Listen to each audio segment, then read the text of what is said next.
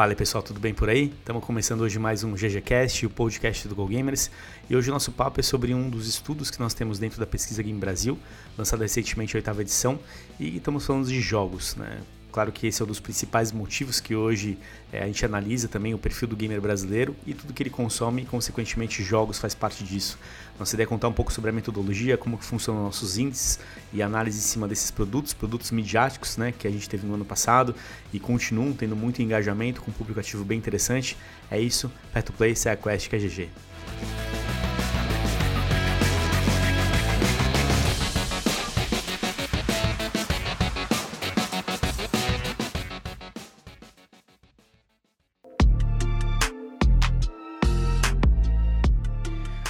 Bom, e aí galera, beleza? Tudo bem por aí? Bom, hoje a gente vai falar sobre o perfil do consumidor dos jogos digitais, mas olhando principalmente os jogos, né? Aliás, isso faz parte do nosso estudo dentro da PGB.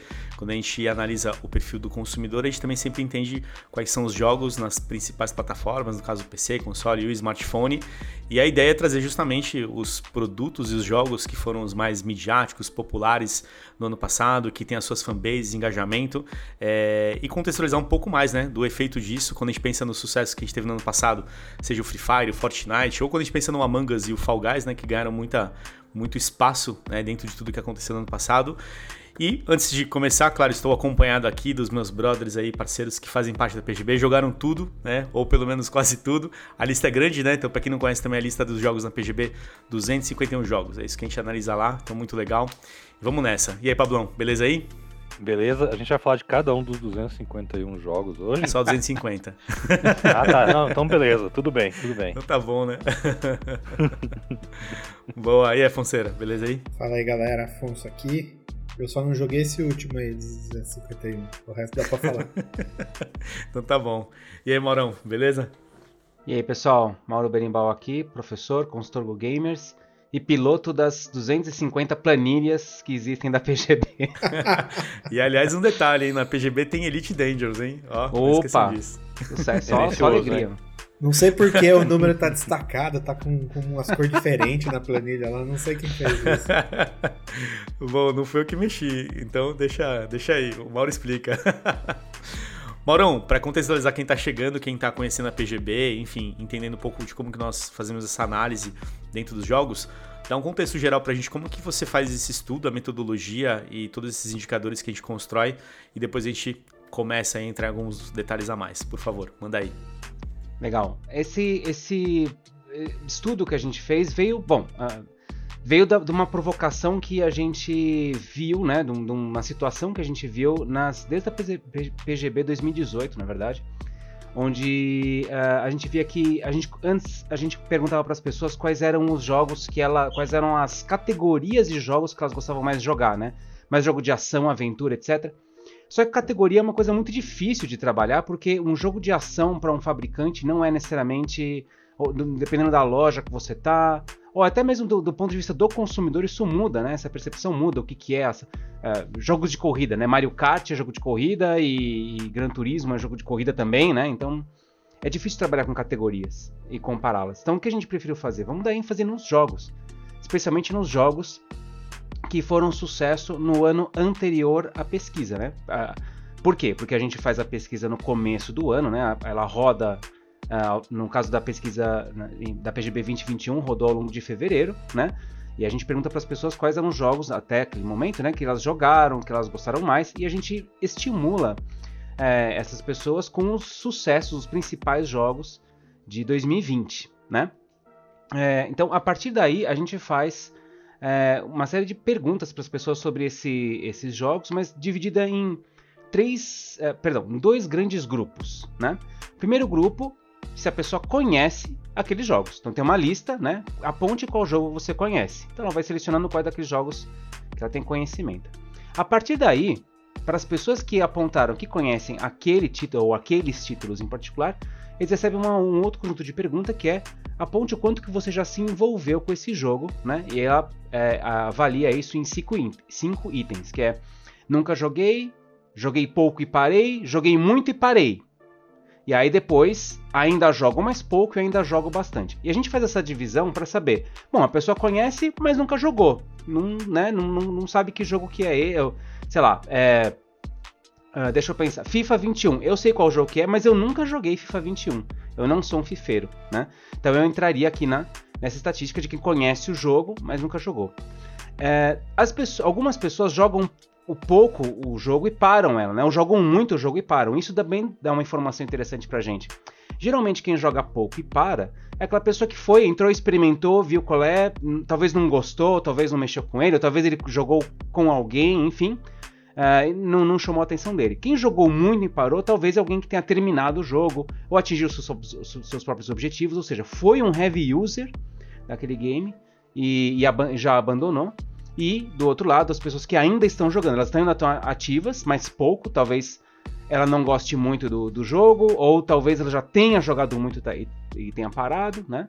Ou ela ainda é esse usuário muito ativo dentro do game. Então, com essas escalas, com esses valores, a gente, a gente consegue ter uma noção melhor de quais são é, onde as pessoas estão, onde os, é, a, vamos dizer assim, a, a, principal massa né, de jogadores hoje está. Porque na verdade, jogo, título tem muito. A gente brincou com os 251 títulos, né? Que a gente faz a, a pergunta né, da, da PGB.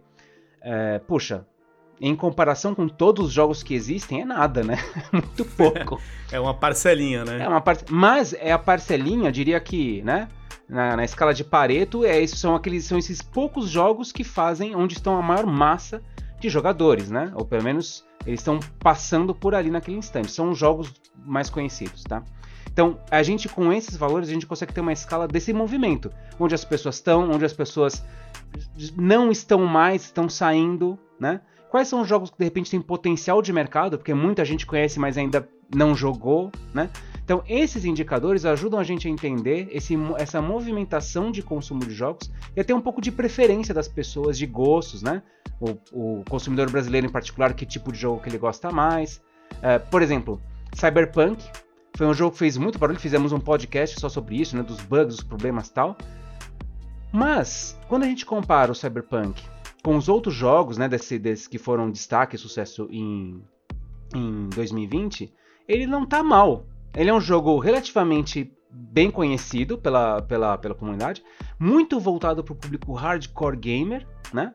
Uh, mas que ainda tem uma taxa de, de né, um índice de pessoas aí que, que ainda jogam ou jogam bastante o jogo é, significativa, né? Então, apesar de todo aquele, aquele furor negativo que aconteceu, né? Uh, um, existe um público significativo, hardcore, que ainda está presente no jogo, gosta, está jogando, né? Tá, tá ativo lá. E provavelmente quando eles forem lançar chute aqui, hipótese minha, tá? Uh, quando eles forem lançar uh, expansões, etc., talvez eles retomem um pouco daquele público mais massivo que eles inicialmente parece que miraram, né? Então, bom, enfim, é, esse exemplo do Cyberpunk ajuda a gente a entender através de síntese, então, onde estão esses movimentos, o que está acontecendo, o que, que de fato, né? É, é, é, foi só notícia, né? foi só barulho, onde está o comportamento do consumidor agora. Boa. E, e, é legal isso daí, né, Morão? Porque a gente, inclusive, identifica algumas coisas bem interessantes, que, que, é isso que você falou, né? Cyberpunk foi um jogo midiático, tem um público engajado ainda, mas tem outros jogos que, mesmo tendo é, talvez um público menor e mais nichado, ele tem um público muito engajado. Né? Você pega lá Age of Empires aparece quando a gente em destaque quando a gente olha público ativo, né?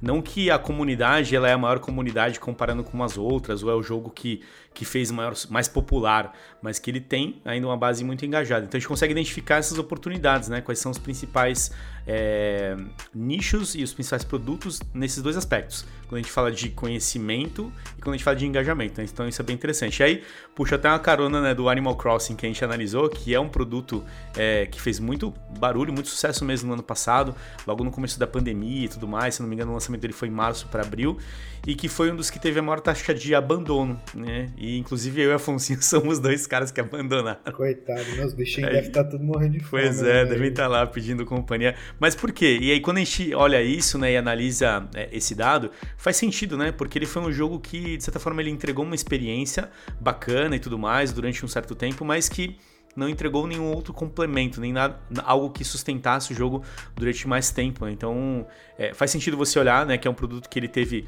muito conhecimento e hoje ele tem uma base ativa bem menor, né? O churn, que é um índice que a gente chama lá, é um, foi um índice alto, né? Comparando com os outros. Então, é, isso aconteceu de fato, estava percebendo que muita gente abandonou, mas curiosamente, quem abandonou mais foram homens e jovens. Então a gente percebe que na verdade o jogo teve, fez uma uma parte do público abandonou, né? Quer dizer, muita gente entrou para experimentar para ver qual é. E olhando a segmentação, quem, fica, quem resta no jogo hoje, não estou dizendo que só resta mulheres, mas assim, uma parte significativa do público que ainda joga são mulheres e são mulheres da, acima de 25 anos. Então, olha só curioso, né? E, e, o que, que isso ensina pra gente, na verdade, além de, dessas características de mercado do jogo?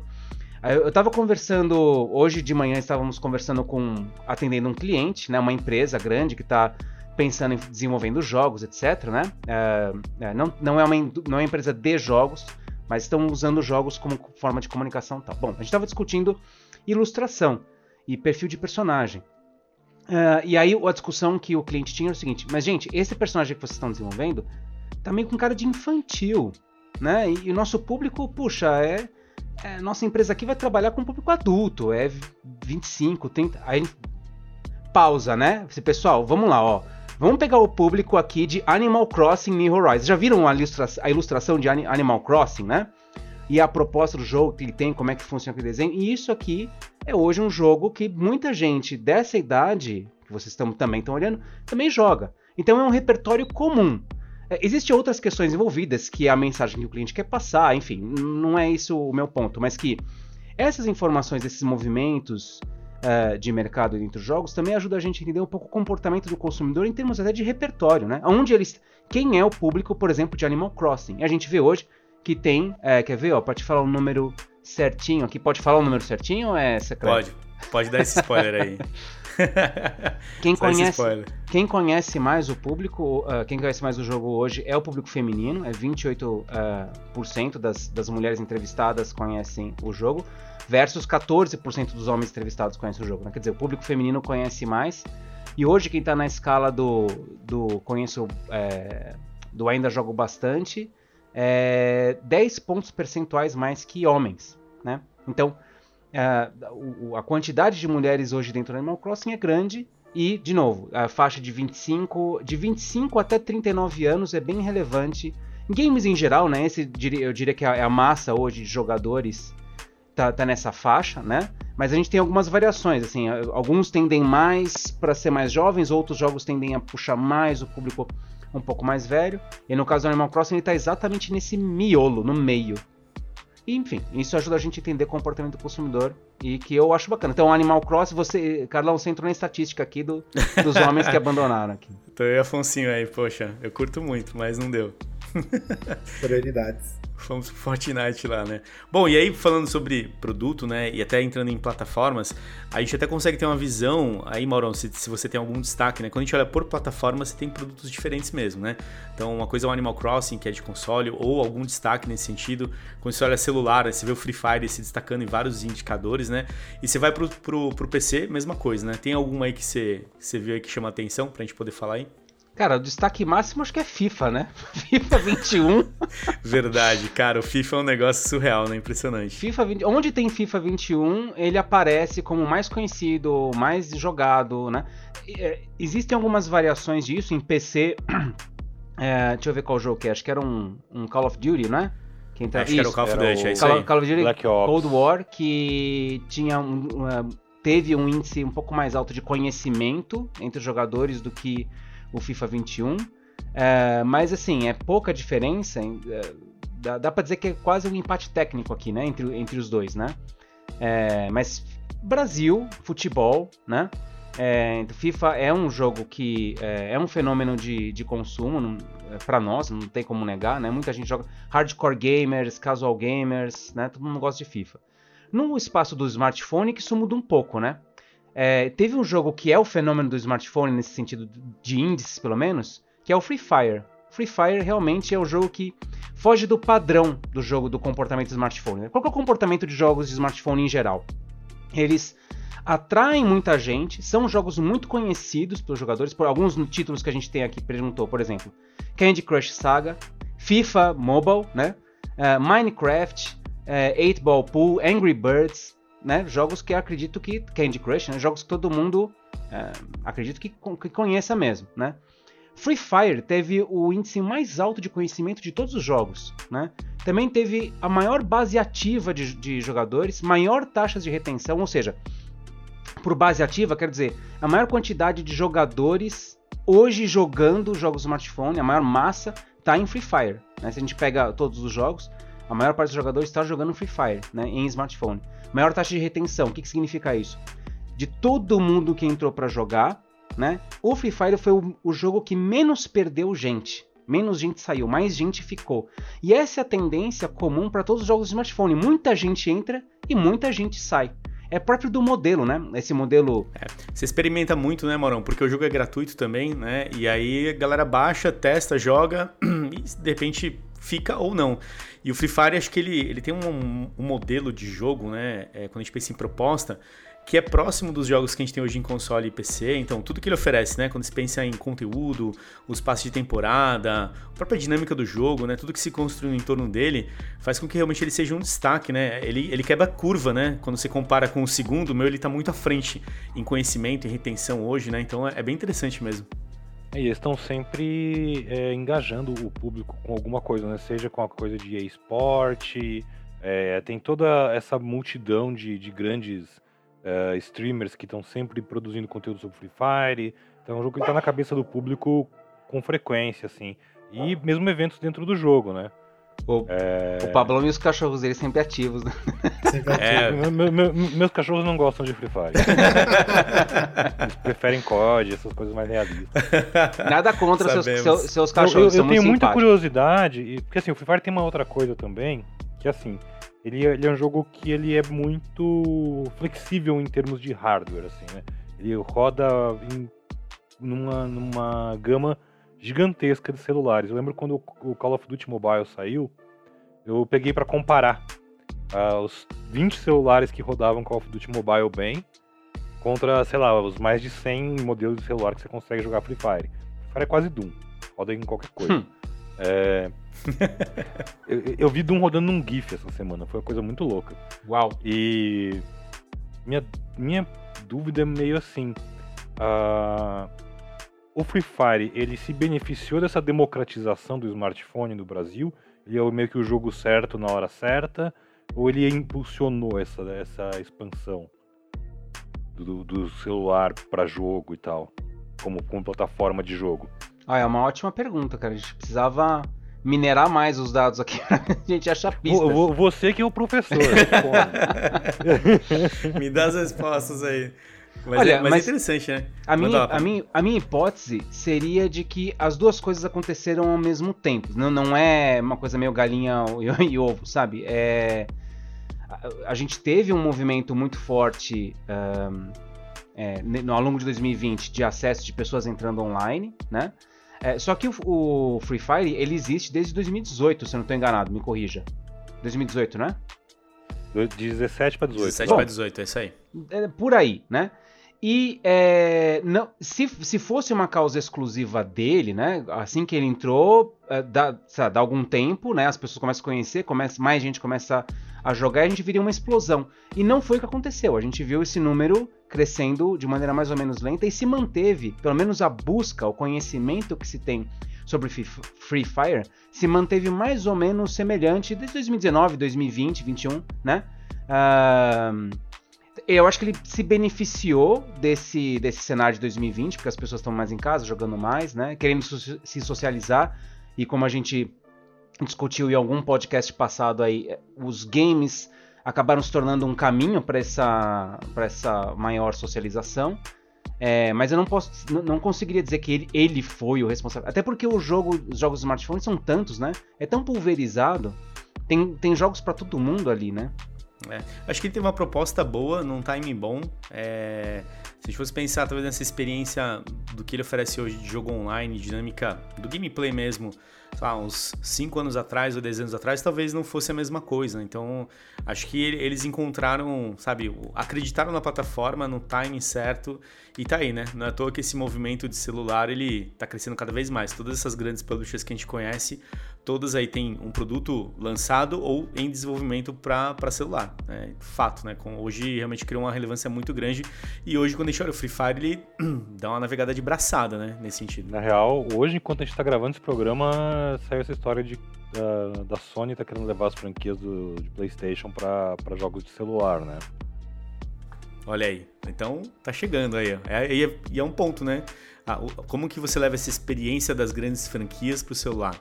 Porque uma coisa é você levar essa experiência que a gente tá falando, né? Competitivo, multiplayer e tal. É possível. É a questão de se pensar em como fazer, isso. É diferente, com certeza vai ser diferente. Mas não é que vai ser ruim, né? Acho que esse é um ponto que a gente muitas vezes lá atrás a gente colocava, né? Assim, ah, a experiência do celular é ruim comparada com a do, com a do console. Cara, tem gente que joga Fortnite no celular e se e pira, ou tem gente que. E tem, e tem mesmo, tem. né? Cara, gosta. eu tentei jogar no Nintendo Switch essa semana e foi a experiência mais horrorosa. Mas aí que tá, mas aí qual que é o lance, né, Pablo? Acho que a gente tem uma experiência hoje já nas plataformas que a gente conhece que cria um pouco disso. Mas imagina para quem nunca teve acesso a um, a um console ou a um PC e vai lá no celular a primeira vez. Pô, o jogo do momento, sabe? O jogo da vida. E aí você cria uma simpatia. Então, bacana, tá funcionando, né? É, o, o, o grande lance do Free Fire, eu acho também que, além desse deles terem aproveitado essa onda e, e ter acontecido tudo isso em casado, que nem o Maurão falou, eles tiveram uma, uma. A Garena, principalmente, teve uma puta sacada de fortalecimento de comunidade deles, de tipo, do, do lifestyle de jogar Free Fire. Tipo, você vê, tipo, as houses, as empresas, os, os times. Tipo, é, é quase o que o LoL fazia um pouco no passado, de tipo, é legal jogar Free Fire, sabe? Tipo, não não é só venha jogar Free Fire, mas tipo, puta, vamos aqui, cê vamos jogar jogo, junto. Né? É, você vive o jogo. É isso aí. Você vê as pessoas que você admira ali dentro, você vê as pessoas que você admira jogando Free Fire. É, você tem uma, tipo, o negócio do código e as gemas, tipo, você tem uma uma rotação para você ganhar coisas, tipo, você ficar rotacionando o jogo sem precisar ganhar, gastar dinheiro, basicamente, tipo. É, é legal isso. para quem não tem acesso, tipo, a gente, a gente fala muito aqui que a gente gasta uma bica com, com skin, com essas coisas. Tipo, o Free Fire ele dá a possibilidade de você ter skins, tipo, sem gastar dinheiro. E quando você fala de uma. de uma. de, de pessoas que têm uma classe social um pouco mais baixa, um acesso menor que não talvez não consiga ganhar é, comprar essas skins, você ter a possibilidade de ganhar isso dentro do jogo é legal pra caralho. Você fortalece uma comunidade, né? Uma estrutura de pessoas. Man, você mantém aquelas pessoas jogando, né? E não é à toa que a gente vê esse resultado aí em dado agora, né? Isso aí. Me parece natural. Não sei se a palavra é essa, mas assim, parece é, claro que é, as empresas vão investir cada vez mais em smartphone. Quem desenvolve jogos vai, vai para o território dos smartphones, porque é o maior mercado, né? O, o Carlão acho que falou daquele negócio de antigamente jogo de celular era visto como uma coisa ruim, né? Não é. Na verdade, não é tanto tempo atrás, tá? Ano passado mesmo a gente postava lá que o é, é smartphones. É, mais, tem, temos mais na pesquisa Game Brasil já tínhamos identificado na edição passada que mais hardcore gamers é, preferiam estar no smartphone do que no console, por exemplo. Isso causou um certo furor. né? O pessoal falou, imagina, não, gamer de verdade é, é, não é isso, tal, jogador de celular não é gamer. Mas, enfim, é, é o que a pesquisa revela, né? E, e, isso, esse movimento, que tá, esse crescimento né, dos jogadores dentro do, de smartphone, também é uma, é uma causa e consequência relacionada, né? Quer dizer, os jogos, ah, talvez há 10 anos atrás, smartphone eram muito precários, muito simples, né? 10 anos atrás existia smartphone? Deixa eu ver, acho que existia. Existia, existia. Então, eram jogos muito simples ainda, muito precários, né? Talvez o primeiro de grande jogo de sucesso, talvez tenha sido Angry Birds. Precisava resgatar isso, mas foi pelo menos em termos de fenômeno de é, construir 2006, fran... 2008, se eu não me engano, foi por aí, né? É, então, e cons conseguiu construir uma franquia, né? Montou brinquedinho, depois virou filme. Pô, ele fez toda a história que poucos jogos da indústria é, de PC e de console conseguiu fazer, né? É, e isso foi mudando, essa, essa presença de mais jogadores entre o smartphone também foi abrindo os olhos das empresas que desenvolvem hardware, de quem desenvolve jogos, né? Então quem desenvolve hardware já começa a pensar, cara, a gente precisa fazer um celular gamer. Se a galera tá jogando né? É, Free Fire, etc. Não, a gente precisa pensar alguma coisa que, que seja mais adequada a essa necessidade. Né? Então, quanto mais consumidores estão lá, mais a gente vai ver produtos de qualidade também aparecendo em smartphones. E eu não acho. Já, já, já me perguntaram no passado, quero até saber a opinião de vocês. Eu vou fazer o papel do Carlão agora. Vocês acham que. Vocês acham que isso canibaliza os. Uh, ter, ter muitos jogos de smartphone, ou muitos jogadores de smartphone, diminui a quantidade de jogadores em PC, canibaliza jogos em, smart, em, em console? Ou não tem nada a ver uma coisa com a outra? Não. Não, não tem nada a ver uma coisa com a outra. Não é final. Vai concluir, Pablo, depois eu falo. não, é.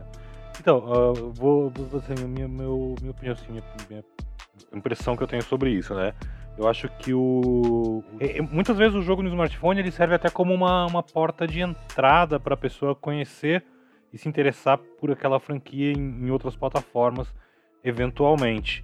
É, vou dar alguns exemplos, né? Eu vejo tanto o, o, próprio Free Fire, eu conheço muita gente que joga Free Fire na real em emulador, prefere jogar no PC, né? Com, com mouse, com teclado, que é, não é o modo oficial aí de, de, campeonato do jogo nem nada, mas tem muita gente que joga assim. É, o, PUBG durante eles até eles tinham né, o, o Players No Battlegrounds, eles tinham o PUBG Lite, que era uma versão mais leve para PCs mais fraquinhos. E eles tinham o PUBG Mobile. O, tanta gente joga o PUBG Mobile no computador que eles acabaram com o PUBG Lite, porque não fazia sentido. Aí sim canibalizou, né? Tipo, sim. A, gente não precisa, a gente não precisa assistir outro jogo. É... Por outro lado, eu vejo assim: é, Call of Duty está atingindo um monte de gente nova com COD Mobile. Gente que eu, hoje nem tem um PC em casa, tem só um celular. Eventualmente essa pessoa vai ter um computador e vai querer continuar jogando, porque sabe que tem o Warzone também, ela vai se interessar, sei lá. É, eu tive um caso sobre envolvendo Pokémon GO, na época que o jogo estourou, que, que é muito emblemático disso. Tipo, um monte de gente que eu conhecia que não, nunca tinha jogado um Pokémon na vida, ou nada desse tipo, tava lá jogando Pokémon GO, estava curioso, nem fosse pela curiosidade, porque tinha amigos que jogavam, porque os filhos jogavam, porque os irmãos jogavam, porque qualquer pessoa na rua tava jogando. Aquela loucura toda que foi aquele ano.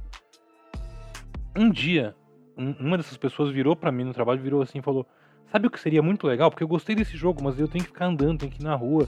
Seria muito legal se eles fizessem um Pokémon que eu pudesse jogar sem sair de casa. Aconteceu. A gente olhou assim, então. Aconteceu há 20 anos atrás, né? Esse jogo existe. E aí a pessoa ficou, uau, sério? Nossa, eu preciso disso. Ela ficou chateada que ela ia ter que comprar um outro videogame para jogar isso. Não tinha pro celular dela. Mas, tá aí o, a prática. Os outros, cara, já pensou se eu nem precisasse sair de casa para jogar, jogar Pokémon? É isso aí, agora é real. Mas ó, e respondendo o que o Mauro perguntou, né? Eu não acho que canibaliza, porque Depende muito da estratégia. Acho que o exemplo do COD que o, que o Pablo falou, né? O COD ele fez uma estratégia que ele teve o Modern Warfare, que foi um reboot da série e tudo mais, foi um sucesso.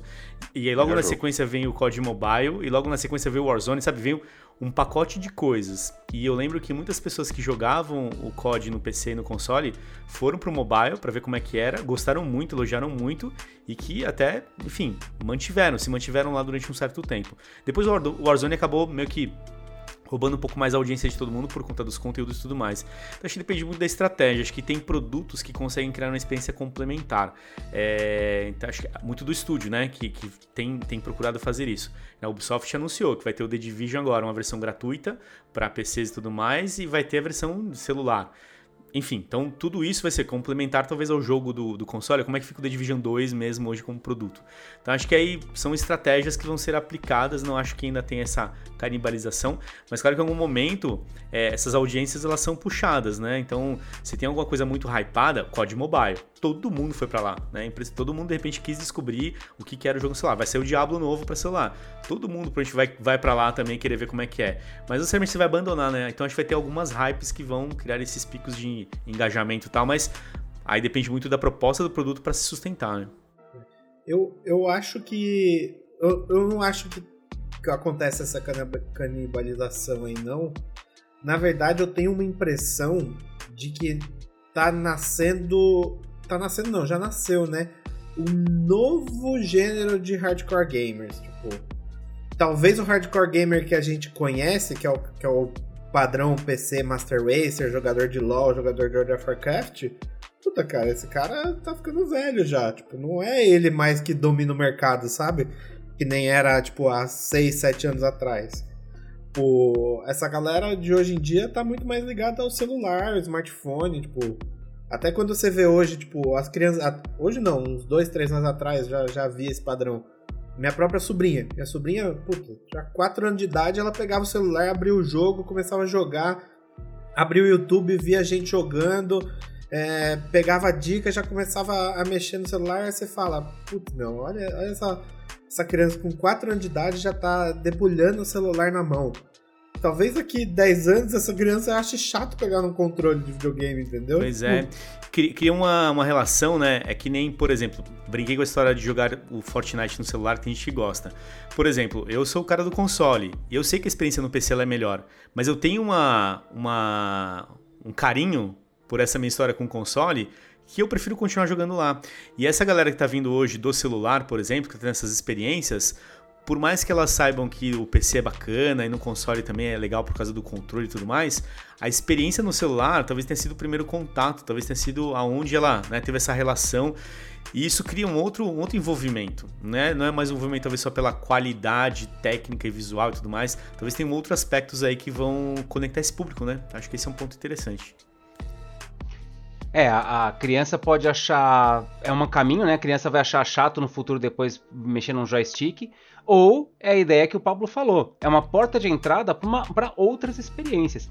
Mas o ponto que, pelo menos em termos de pesquisa que a gente identifica, é isso que o Afonso falou. A gente tem perfis diferentes, necessidades diferentes sendo atendidas, jogos diferentes em cada uma dessas plataformas. Né? Então, uh, e a gente também sabe que o consumidor é multiplataforma mesmo diga seja ele casual ou hardcore, ele raramente joga só em um lugar e exclusivamente em um lugar, ele costuma jogar em pelo menos dois, se ele for mais né, hardcore, vai jogar nas três, né, PC, é, consoles e smartphone. Então, isso depende, depende do momento, depende do título, né? A gente viu no, no, na pesquisa do ano passado é, que consoles deram uma baixada, né, em termos de preferência, de gosto, porque estava naquela na fase de mudança das da, da geração dos, dos consoles, né? Então tava sendo pouca coisa, já não tava assim muito. O pessoal não tava, tava esperando, né? Tava aquele momento de esperar o que ia acontecer. Então, é, em termos de comportamento, isso ajuda a gente a entender essas diferenças de plataforma.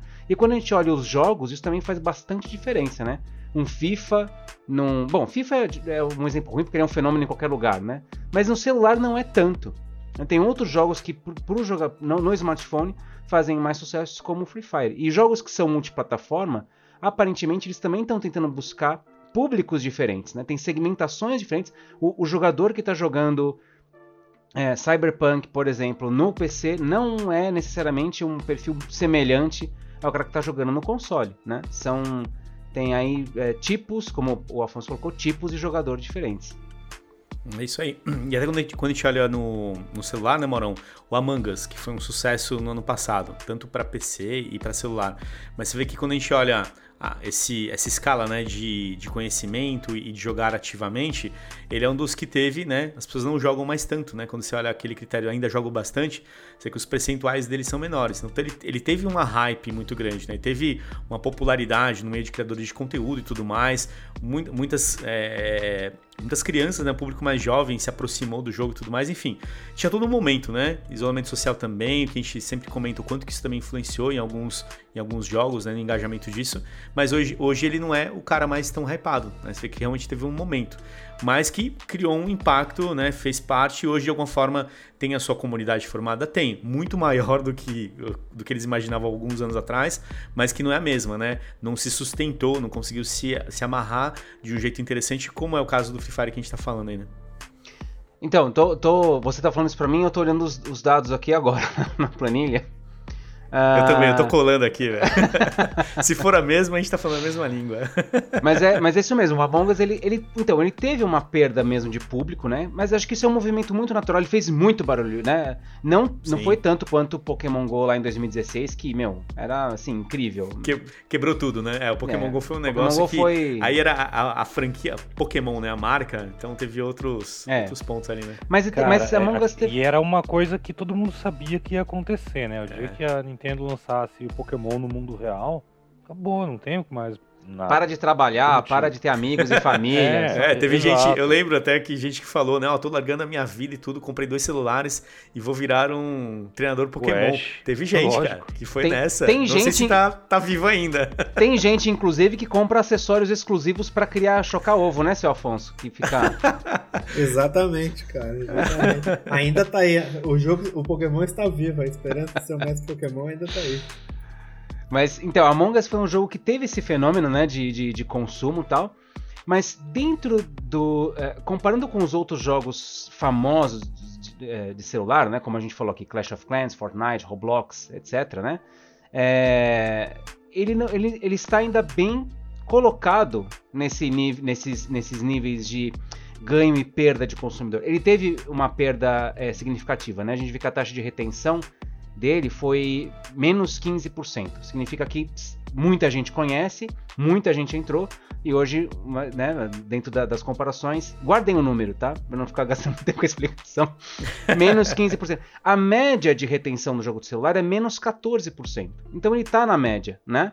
Outros jogos, por exemplo, que a gente viu, como é, Angry Birds, ou Angry Birds é um jogo ve velhinho, né? Talvez já tenha passado o tempo dele mesmo, uma retenção de menos 40%, então uma perda muito maior de, de pessoas. PUBG Mobile, né, que é um jogo inclusive famoso, teve uma perda maior, menos 26%. Ou seja, o que, que está mostrando? Que é, per perder mais pessoas do que, do que é, entrar né, é ruim. É claro que é ruim, mas para o território do celular, mesmo com uma perda significativa, o Among Us está muito bem posicionado, porque esse é um movimento mais ou menos natural do celular. O único jogo daqueles que nós medimos que quebrou essa, essa regra de muita gente entra e é, muita gente sai também, né? Mas fica um pouquinho, foi o Free Fire que tem é, taxas, níveis de é, positivos de entrada de gente, retenção de gente muito, muito grande, apesar de ser um jogo aí de quatro anos, né? Isso aí. É isso aí. É, ele consegue realmente quebrar a curva, né? É um fenômeno realmente para para ser estudado durante muito tempo, porque você vê a diferença dele entre os demais, né? É, é uma distância, né? Todo mundo tá ali no meio ali. Tem esses jogos que você comentou, né? Que estão meio que brigando ali naquele meio do caminho e ele tá extremamente destacado, né? É, uma coisa que, que eu tô uh, pensando aqui que tá falando, que talvez não tenha uh, ficado claro. A gente tá falando bastante de, em termos de plataforma, né?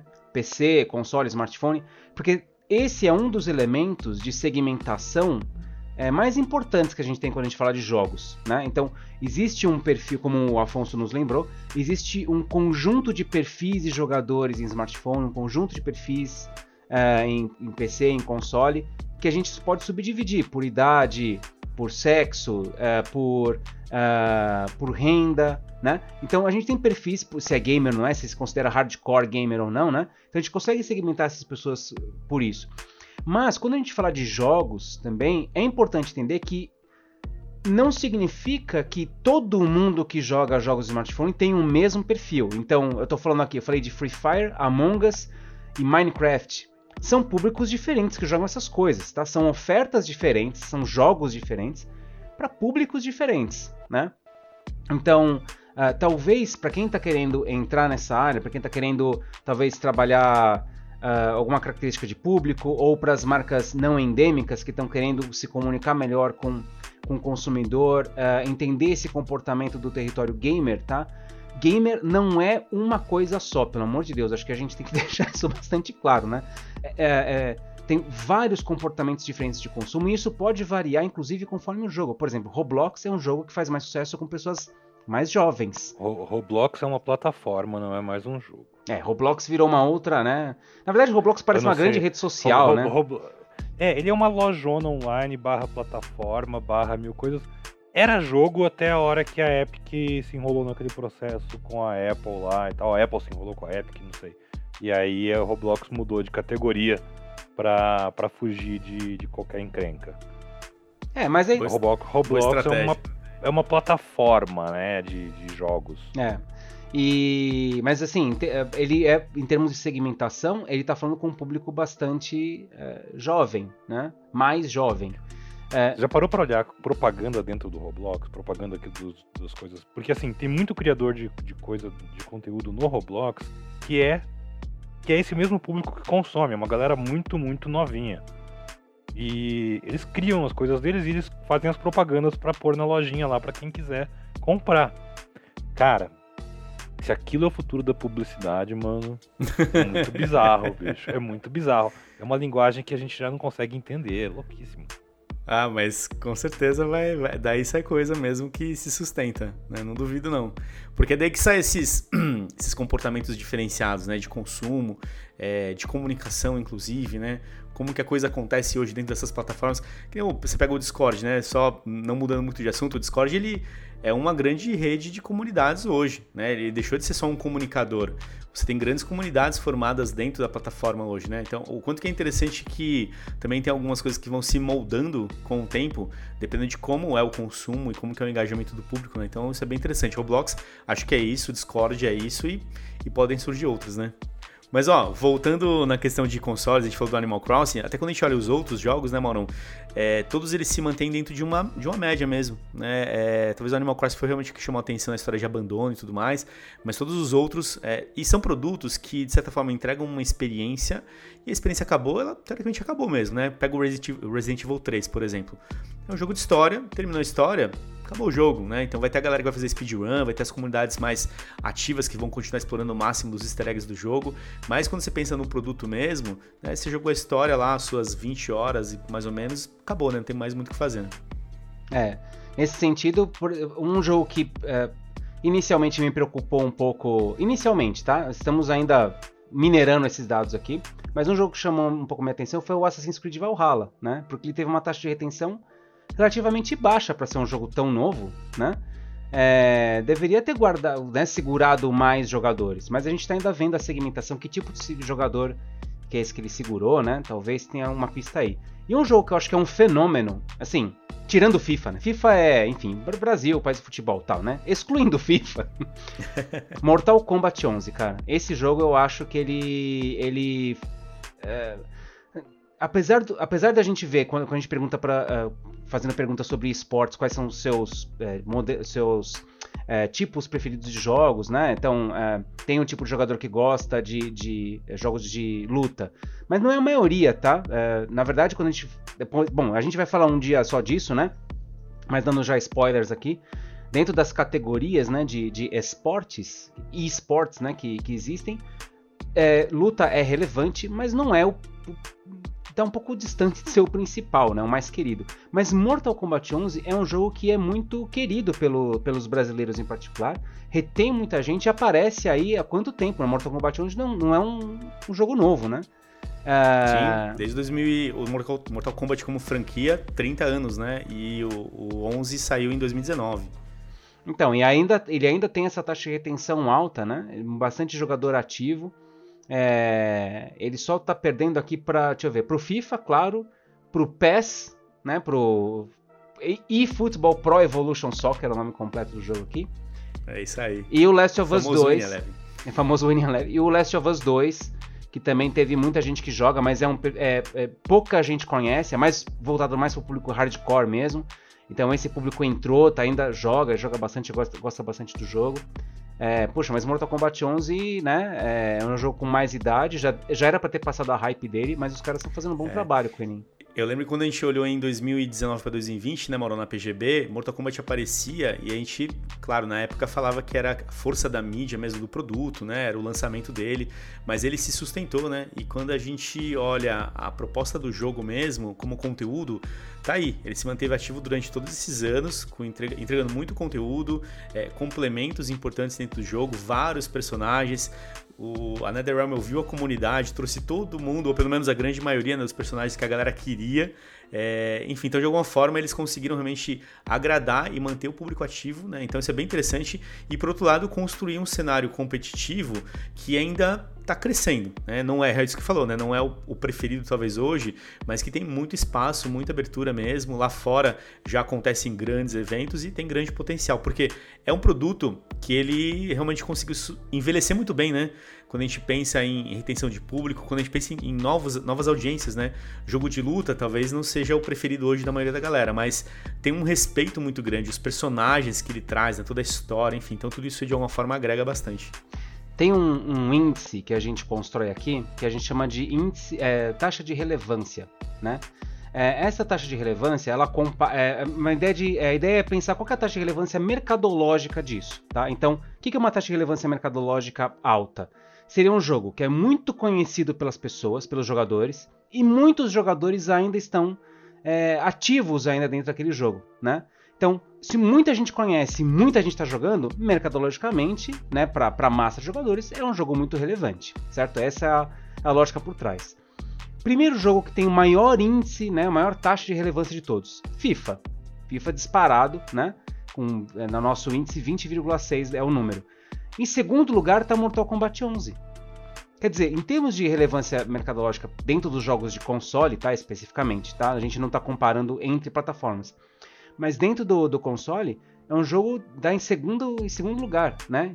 Terceiro lugar nós temos o Call of Duty Warzone, que é, enfim, novo e tá fazendo barulho. E depois nós temos aqui o, o Winning Eleven, né? O PES 21, uh, que é outro futebol. Então, eu, eu, nesse sentido, eu acho que por não ser um jogo novo, é, como os outros, né? Por, por não ser futebol, Mortal Kombat 11 merece, merece, Aliás, fica a dica aí para o pessoal da NetherRealm, faz uma versão futebol do Mortal 11, você vai virar, vai virar sucesso absoluto no Brasil. Olha, se os caras carregaram essas skins dos personagens do, do Mortal Kombat para outros lugares, sucesso. É só colocar lá, porque é isso, né? São, são icônicos e tudo mais. E o jogo, de novo, né? A questão é, de produção do produto, a proposta que foi entregue, ela é muito boa mesmo. Então acho que aí tem, tem chance para continuar se sustentando durante muitos anos, né? É como que que talvez a, a NetherRealm vai pensar no Mortal Kombat 11 como produto e não sei se tem alguma outra coisa vindo aí que talvez pode tomar atenção, né? Tem as especulações do novo Injustice e tudo mais, a gente não sabe, né? Porque normalmente é isso que acontece também, né? Você é, separa a sua produção de tempos em tempos, então o Mortal Kombat 12, putz, vai demorar muitos anos para sair, galera, né? Muita gente já deve estar perguntando aí, porque o 11 tem muito tempo ainda, né? Tem muita quilometragem que dá para explorar, tem muita história, muito contexto, enfim, então acho que é, é essa estratégia que a gente vê, né? Mesmo um jogo é, que não é gratuito, que ele é um jogo pago, é, o quanto que ele consegue se sustentar ainda dentro da sua comunidade, né, dentro daquilo que ele construiu como proposta. É, então isso é bem interessante, né? Essa briga que, que rola entre as franquias. E, e para reforçar é, aquela ideia que a gente estava falando antes de cada plataforma tem o seu perfil de, de jogador, né? É, no, nos consoles, Mortal Kombat 11 em segundo lugar. Mas quando a gente vai para os PCs, também tem Mortal Kombat 11 para o PC, né? Mas ele tá lá embaixo. ele tá lá Nossa, na escala ele tá lá no embaixo. Top, top 50, é, é, é então, muda exatamente. bastante, é, é isso que, aí. É, mas é outra experiência, é outro público até, né? Exatamente. É isso que a gente tá falando, é outro público mesmo, né? A experiência do jogo é diferente, né? Exatamente. E o que acontece também, curiosamente, com, com o Cyberpunk. O Cyberpunk no, no console tá lá no final. E, nos, e no, no, no, PC tá em quarto lugar, cara. Tá perdendo só do futebol, dos futebol e do League of Legends. É isso aí, que aí o LoL tem relevância, né? O, só queria fazer um parênteses aí no que o Mauro falou do MK com futebol. No MK10, ô Mauro, quando ele foi lançado no Brasil, a primeira leva de edição de produto físico saiu com uma camiseta de futebol. Com o dragão de, do MK, porque tinha uma skin, se eu não me engano, era do Johnny Cage, que ele Johnny saía. Cage. Ele é tinha a camisa. Aí eu lembro sempre que eu fiz a camiseta, então. Ô, louco. Ah. Olha. Pegou uma pra você ou não? Não peguei. Ah, pô, Afonso. É, ficou na história, hein? Fica só pra história. mas, mas é engraçado isso. Por, por exemplo, esses crossovers aí que a gente fala entre franquias, né? Pô, beleza, Mortal Kombat tem o seu nicho, quem joga jogo de luta, mas são personagens icônicos. A gente viu até pouco tempo atrás no Fortnite é, a Chun-Li e o Ryu. Né? E, e a gente tá vendo o Neymar, que talvez lá atrás você só imaginei o Neymar no mundo dos games dentro do FIFA, dentro do PES. E hoje o Neymar tá no Fortnite. Então, essas coisas também vão construindo outras experiências, né? Vai trazendo um público de um jogo pro outro, vai conectando. Enfim, acho que é um pouco disso que a gente começa a ver cada vez mais, né? Tá aí o Rambo vivo no Mortal Kombat e no Call of Duty. Quebrando tudo. Bom, então vamos lá, galera, pra gente dar aquela nossa fechada clássica aí, falando sobre dicas. E aí vamos trazer as dicas aí que vocês têm de filme, série, livro, prato de comida, qualquer coisa que vocês queiram indicar que é bacana. Então bora lá. Começar com o Pablão. Pablão, qual que é a sua dica aí? Olha, eu vou indicar um restaurantezinho que abriu no Brinks. é... vou, vou dar uma dica pro pessoal, principalmente a turma que, que escuta a gente que, e que é aí da, das, mais das antigas, talvez, ou que quer conhecer como é que era. É, chegou o Capcom Arcade Stadium para PC, Playstations e Xboxes. O jogo já tinha saído para Switch. Ele é uma plataforma também de, de fliperamas da Capcom. Então, assim, você baixa o pacotão lá, ele, vem, ele é de graça no começo, e vem um jogo de graça, lá em 1943, um joguinho de navinha. É, mas você pode adquirir outros jogos ou comprar ficha para jogar os outros jogos. O, o, pacote completo acho que custa uns cento e poucos reais, 180 reais. Vem um monte de jogo americano, vem alguns jogos que só tem versão japonesa, é, com os gabinetes originais da época para você poder fuçar além de jogar e tal. E é muito, muito bacana. Tem vários Street Fighters, vários beat'em ups, todos aqueles jogos clássicos da Capcom dos anos 80 e 90. Super recomendo. Show de bola. Pô, saudade. Você falou ficha aí, eu lembrei lá, quando eu comprava as fichinhas no fliperama. Eu, então, eu encontrei jogos ali nessa coletânea do que eu só tinha jogado no fliperama que eu tinha, que tinha em Guaratuba quando eu ia pra praia, quando eu era criança. Eu fiquei maravilhado, fiquei assim, meu Deus, que saudade que eu tava desse jogo, que eu nunca soube o nome. qual, qual jogo que era esse, só pra... Só pra... Você lembra? Então, eu, eu ainda não decorei o nome, é um nome esquisito, mas ele é um jogo de... Ele é tipo um, um Strider, assim, e tal, antigão, Vai de andando, plataforma, andando, é, é, é, plataforma com porrada. Não é beat'em ainda e tal, ele tem muita coisa de plataforma. Mas, é, tipo, tá ali entre o Ghosts and Goblins e o Strider, é um oh, elo perdido. Pega o nome do jogo aí, dá de dica na, na próxima. Vou pegar, vou pegar. Da hora. E aí, Afonso, manda lá. Cara, essa dica aqui, ó, puxando sardinha demais essa aqui. É, não é uma dica de um produto, é uma dica de uma plataforma. A Amazon no Brasil liberou uma aba para compras internacionais dentro do site. É uma aba que você simplesmente compra produtos dos Estados Unidos e eles entregam em três dias se você está em São Paulo. E isso é absurdo. Você que gosta de livro e principalmente de artbooks de jogos e filmes, cara, a aba de, de artbooks de dentro do, dessa da Amazon Internacional lá é, é bizarra. Tem artbook de praticamente todos os jogos aí, Carlão. Todos os filmes da Marvel tem o artbook lá pra você não, comprar. Não, não quero saber, não. Eu entro cara, aqui, isso, como é que é? Você compra e chega em três dias. Onde que é o internacional é, aqui? Quando você entra no site da Amazon, tem as categorias ali do lado. Pablão já lá tá navegando tem, já. É, lá embaixo tem compras internacionais. Você Achei. compra... Cara, o Afonso só quer afundar a gente, cara. A gente tava outro dia num papo e ele mandou no meio da reunião lá uma uma estatuazinha pequena lá do, do Batman, do pequena, filme 30 Cavaleiro das Traves, Cavaleiro das, tre das Trevas, né? Cavaleiro das Traves. Cavaleiro das Traves. É, já em versão brasileira, futebol e tal. É, exato. Enfim, é mas Batman ele é dessa, fica lançando aí, ó. Não, não quero ver esses colecionáveis da Marvel, mas, não. Mas Olha, essa, mas essa plataforma é, é linda, pra você comprar eletrônico, artbook principalmente. O artbook eu tô nadando de braçada nos artbook lá. Mas é, é ver, muito, é muito lindo. Esse. E eu achei impressionante, tipo, você fazer a compra internacional em dois, três dias eles entregarem. Eu falei, ah, de foguete, né? Legal. É, é, daí, né? o, o, o dólar tá me proibindo ainda de comprar as coisas que eu quero, que eu tô encontrando aqui. Mas Sensacional. Nossa, olha essa arte. Olha aí. Ah, você lá, vai superar lá. esse problema, cara. Não, é, não tenha dúvida. Esse problema do dólar, aí você vai passar ele daqui a 24 horas. Exato. Olha, tá aqui, dia, ainda já vem com a aba Dia dos Namorados, presentes para se apaixonar. Cara, este livro de arte de Forgotten Realms aqui, se Se, se minha esposa me der 1.200 reais. Fica a dica, passa o podcast, reais. passa o podcast pra ela ouvir depois. Fala assim: olha, escuta o é. Escuta lá no final as dicas, né, do Afonsinho, muito boas. Amor, amor, você vai entender porque eu fugi de casa depois que eu fiz essa compra. Foi bom te conhecer.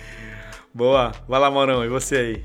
Pô, cara, minha dica não poderia ser diferente do que essa. Minha dica é de um jogo chamado Elite Dangerous Odyssey. Eu não tô zoando, tá? Mas a galera tá zoando o seu jogo, viu? Você viu os review bomb que estão rolando? Mas, ó, eu joguei. Eu, eu, vou defender o Maurão aí, cara, que ele sempre indica o Elite Dangerous. Eu joguei, né? Eu até falei pra ele. Mas o. Faz mas um ele tá tempo tá atrás. o outro. Cara, é incrível, mano. É muito legal. É bonito pra cacete e tal. O Mauro é... tá. Mas o Mauro tá indicando o Odyssey, que é o Destiny é de Elite Dangerous. o Destiny. Não, então, na, na verdade. isso, que é, isso que é curioso, né? O jogo saiu agora. Eu tenho acompanhado também nas comunidades, o que o pessoal tá dizendo, né? Nos. Uh, os líderes de comunidade que o pessoal falando. E eu tô vendo também que o pessoal tá metendo bastante o pau, né? Especialmente nos, nos bugs, né? Efeito cyberpunk, né? Saiu, aí tem um monte de bug. Mas assim. É, eu tenho jogado, tem bugs, não é uma coisa. É, é, não é uma coisa que aconteceu como no Cyberpunk, que o jogo dava crash, caía, enfim. É, mas eles estão arrumando já, inclusive lançaram um patch no domingão, cara. O jogo saiu na quarta-feira, no domingo já lançaram um patch com, com atualizações. Então o pessoal tá trabalhando. Eu acho que para quem se lembra da série do jogo Mass Effect, do 1, do primeiro Mass Effect, né? Me lembro, eu tô jogando ele de novo na, essa semana. E tá pra sair um. Remaster, né? Tá, já saiu? Remaster, saiu já agora. saiu o remaster? Saiu. É, é, é, por isso que eu tô jogando. Eu não jogaria de novo aquele primeiro, nunca mais. Então, eu, eu particularmente gostava muito daquele primeiro Mass Effect, porque eu acho que ele equilibrava para mim muito bem duas coisas que eu acho muito legal da temática é, de ficção científica, que é essa parte de luta, né? De, de da, da treta espacial. e da parte de exploração espacial, né? Onde o Elite Dangerous sempre foi muito forte, né? É onde você ah, ele te joga no mundo mesmo e se vira aí. Não tem, não tem uma setinha que te aponta pra onde você tem que ir, não. É, você se vira, né? Você tem que explorar e tem que descobrir mesmo. E nessa, nessa nova edição, com essa. Agora você não. Antigamente você só controlava uma nave, né? Na história dos jogos do Elite. Uh, desde 83, você sempre é uma nave, né? Aqui agora você também é uma pessoa pela primeira vez na, na, na série. Você anda pelos espaços, você combate com outros jogadores, contra ou com outros jogadores. Tem uns modos de jogo meio Battlefield, né? De conquiste a bandeira, né? De você disputar com outros jogadores. Então acho que tem muita coisa bacana para explorar. E agora eu vou entrar de férias, tá? Daqui a dois anos eu volto pra vocês, que agora eu vou jogar Elite Dangerous. Perdemos o Morão. É, uma vez. Ficou per perdido, literalmente perdido no espaço. Ó, vou fazer o seguinte, Morão. A gente vai te carregar em breve quando sair o, o cross-plataforma aí do Destiny. A gente vai te levar para explorar aí outros planetas aí, que é, que é show. Vale a pena. Bom, ó, minha dica, eu, eu, joguei muitas coisas nessas últimas semanas e mais um jogo que eu curti muito é, é o Returnal, que é o exclusivo aí do, do PlayStation. E por que ele é muito legal? Porque primeiro que ele é um jogo de ação, tudo bem que ele é difícil porque ele é aquele roguelike que você morre você perde tudo e volta lá do começo, mas algumas coisas você carrega no inventário para te ajudar. Mas é legal porque cada vez mais eu tô vendo que a Sony tá conseguindo nesses exclusivos usar os recursos do controle é, e você vê a diferença, cara. É muito legal, sabe? Você jogar, você ouvir o barulho da arma carregando, você sentir a sensação de pulo, de todos os movimentos que, e perks que você tem no jogo acontecendo também no controle em conjunto, cara, é muito legal. Tanto se você imagina jogar esse jogo em outra plataforma, vai ser muito diferente. Enfim, então recomendo. Belo jogo, difícil, não consegui fechar ainda porque enfim, mas eu matei o boss. E foi da hora.